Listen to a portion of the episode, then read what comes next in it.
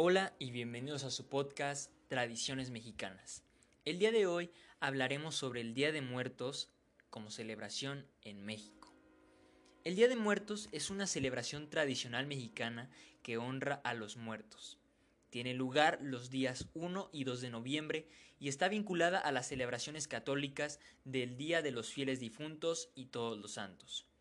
Es una festividad que se celebra principalmente en México y es adoptada en varios países latinoamericanos como Bolivia, Ecuador, Guatemala y en menor grado en países de América Central y en la región andina en América del Sur desde el noreste de Argentina hasta los Estados Unidos, en zonas donde existe una gran población indígena.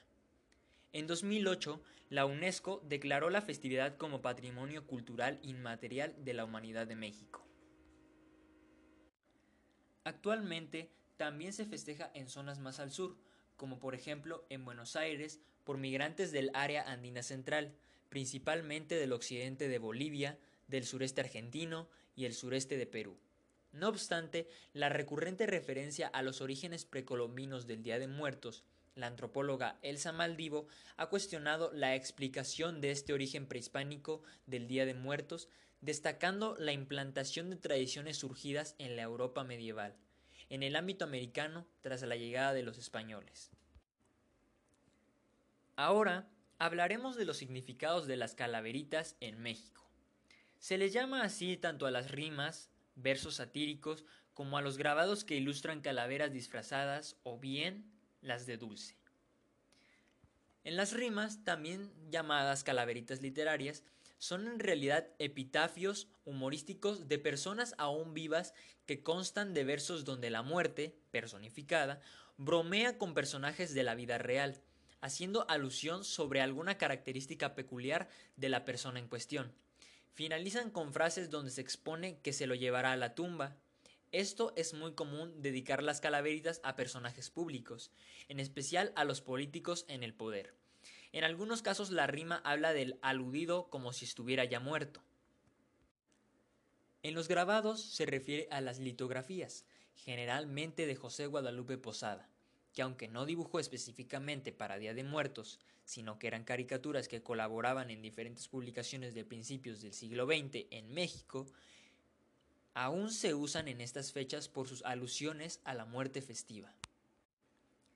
Y las calaveritas o calaveritas de azúcar son dulces en forma de cráneo, generalmente realizadas de dulce de azúcar, chocolate, amaranto, gomita, entre otros generalmente son vendidos en tradicionales mercados denominados Todos los Santos, además de tiendas comerciales, tianguis, etc. El punto central del culto a los muertos fue la creencia de que las almas de los difuntos regresan del inframundo. En México se ponen ofrendas a altares y se preparan alimentos para los familiares difuntos que regresan. La población mexicana en Estados Unidos ha llevado tales tradiciones a aquel país, por lo que las panaderías se llenan de un hermoso y caliente pan de muerto. Las tiendas tienen alimentos y materiales necesarios para las ofrendas y las calles se visten de un lujoso papel picado. Además, hay decenas de eventos con arte, música en vivo e historia para recuperar la tradición mexicana. Cada año, el Museo Peabody de Harvard tiene una exhibición dedicada al Día de los Muertos. La exhibición presenta piezas de la colección de arte popular mexicano de Alice Melby y representa los orígenes aztecas de la festividad y los símbolos católicos incorporados a la tradición, desde esqueletos hasta lujosas figuras de Jesús. Después de cuatro días, se creía que el cuerpo era llevado a enterrar o cremar. A partir de ese momento, el alma emprendía un difícil trayecto. Luego, cada cuatro años, se realizaban ostentosas ceremonias en el lugar donde se encontraban las cenizas del cuerpo del difunto. Hay varios países latinoamericanos como Perú, Guatemala o Ecuador que tienen celebraciones similares en torno al primero y segundo de noviembre debido a que comparten un pasado histórico. Y no solo eso, sino que también hay festividades como China e India que comparten similitudes en tradiciones como puede ser bien ejemplo el Día de los Muertos en México. Un par de cosas que podrían destacar es que últimamente se ha hecho los rumores de que antiguamente los panes de muerto se le colocaban cenizas de algún difunto para de esta forma traer suerte y poder colocarlo en el altar de igual forma. México es un país con muchas curiosidades, en verdad. Entonces, como pudimos comprobar durante esta breve sesión, es que no solo en México el Día de Muertos es la festividad de las más queridas, sino que también muchos países tienen festividades similares, por las cuales motivos históricos o tradiciones no son la misma al Día de los Muertos, pero son increíblemente similares. Y también deberíamos de añadir que los mexicanos, al estar extendidos a lo largo de todo el mundo, han llevado las tradiciones de México a esos lugares, como por ejemplo Estados Unidos, del cual mencionamos y destacamos.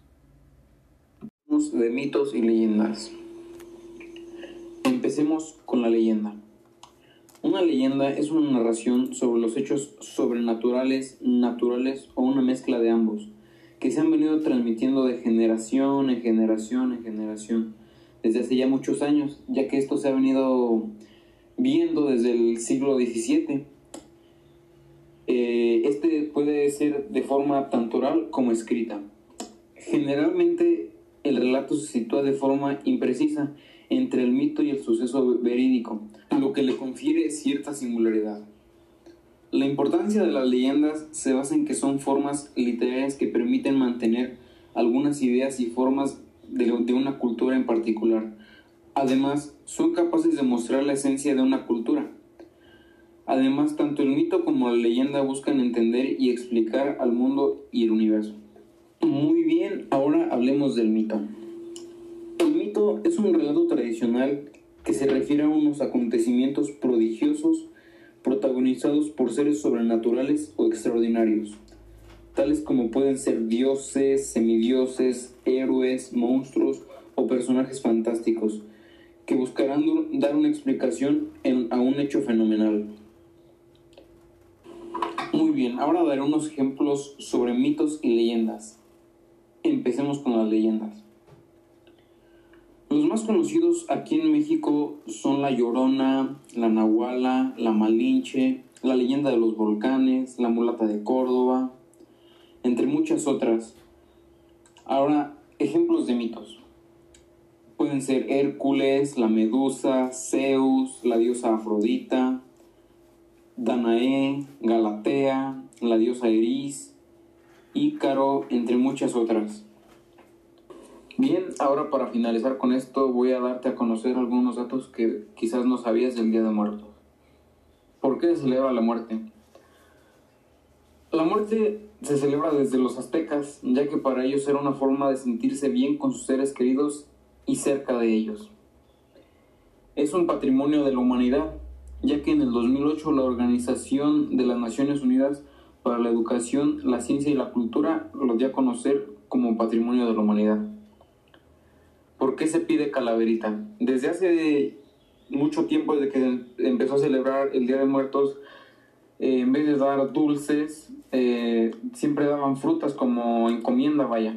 Pero eh, ha, ha, ido cambiando esa tradición y en vez de frutas se han ido dando dulces a los niños que salen a pedir. El Día de Muertos es una tradición totalmente mexicana que se ha ido expandiendo a, a otros países que han ido recreando este mismo, esta misma celebración. Otro dato curioso podría ser que en conmemoración a los muertos hacen altares eh, en los cuales dejan ofrendas o cosas, artículos, comida que a los difuntos les gustaba. También es muy, muy del Día de Muertos usar flores de cempasúchil. Bueno, y el podcast de hoy, mis compañeros Marco, Cristian y yo no podríamos estar más agradecidos de, que hayan escuchado este podcast y se hayan tomado el tiempo de, analizarlo y, oírlo, ¿no? Muchas gracias y pues una recomendación más de mi parte sería que, que pues este, este Día de Muertos no, no salieran porque como sabemos hay, hay una enfermedad que no solo es aquí en México, es a nivel mundial y una recomendación mía sería quedarse en casa y adornar la casa con, en conmemoración al Día de Muertos y pues como no verse una buena película así como pueda ser Día de Muertos, El libro de la vida, Los hijos de la guayaba, muy buenas todas estas películas y pues bien acompañados de alguien creo que sería una buena opción para pasar este 2 de febrero y no contagiarnos. Eh, muchísimas gracias por escucharnos y viva Momacoco, claro que sí.